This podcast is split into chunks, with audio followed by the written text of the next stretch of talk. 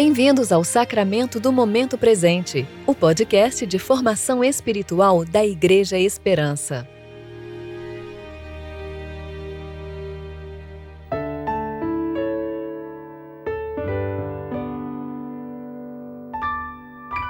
Hoje é 14 de setembro de 2020, segunda-feira. Tempo de reflexão, 15º domingo após Pentecostes. Senhor, não há deuses semelhantes a ti, nem há obras como as tuas. Salmo 86, 8. Eu sou Alessandra Carvalho e vou ler com vocês 1 Coríntios 1, 18 a 24.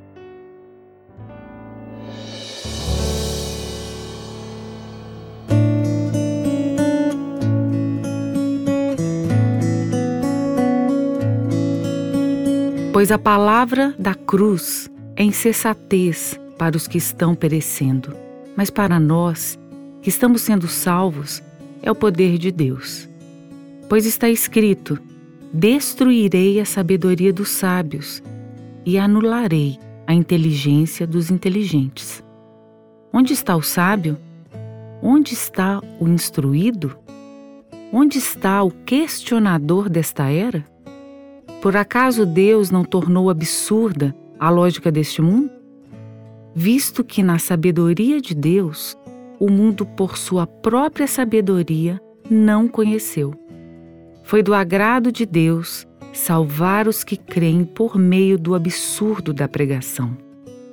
Pois, enquanto os judeus pedem sinais e os gregos buscam sabedoria, nós pregamos Cristo crucificado que é motivo de escândalo para os judeus e absurdo para os gentios. Mas, para os que foram chamados, tanto judeus como gregos, Cristo é o poder de Deus e sabedoria de Deus. Corinto era uma cidade cosmopolita, na qual viviam judeus, romanos, gregos e outras etnias se encontrava em uma região estratégica e, possivelmente por isso, as pessoas que ali moravam se orgulhavam de sua vida cultural e intelectual. Devemos nos lembrar que o apóstolo Paulo era um homem extremamente culto e ciente de muitas das ideias que os coríntios cultivavam. Diante disso, ele já introduz sua argumentação contrapondo a sabedoria humana e a sabedoria de Deus.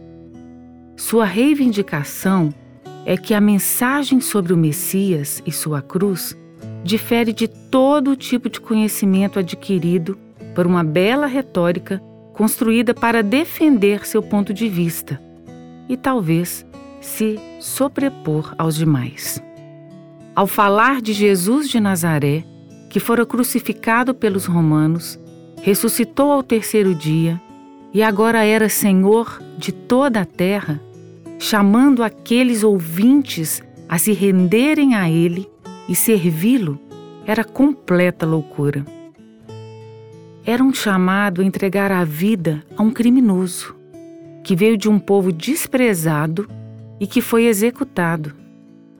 Quem poderia gostar de ouvir essa história e essa mensagem?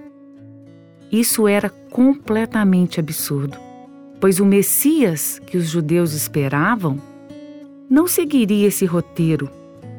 Para eles, o Messias seria o fim de Roma. Ao se levantar, onde estivesse, proclamando a mensagem da cruz, ele não usava palavras bonitas, frases de efeito para capturar a atenção das pessoas ou o apelo da novidade. Não era isso que o apóstolo fazia. Ele não podia produzir, através de manipulações, o sentimento de entrega nas pessoas, pois esse é o papel da cruz. A cruz caberia essa transformação.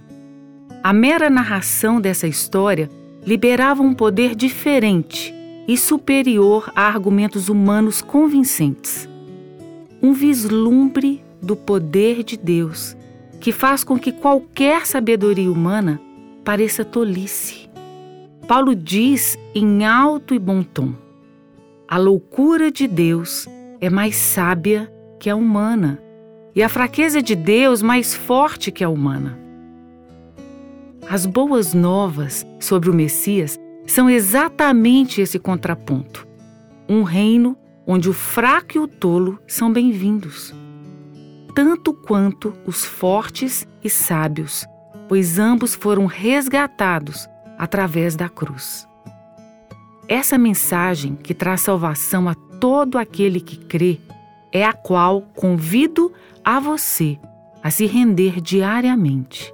É sobre Jesus. Jesus, o qual convido a você a adorar. Ele é esse Evangelho o qual peço a você humildemente que não envergonhe.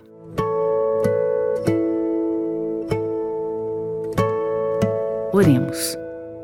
Deus da aliança, quando a angústia preenche nossos dias e as dúvidas nos mantêm acordados durante a noite, ajuda-nos a lembrar de tua fidelidade, trada em teus atos poderosos em épocas passadas confiando em teu poder no presente e no teu constante amor, revelados em Cristo Jesus, nosso Senhor. Amém.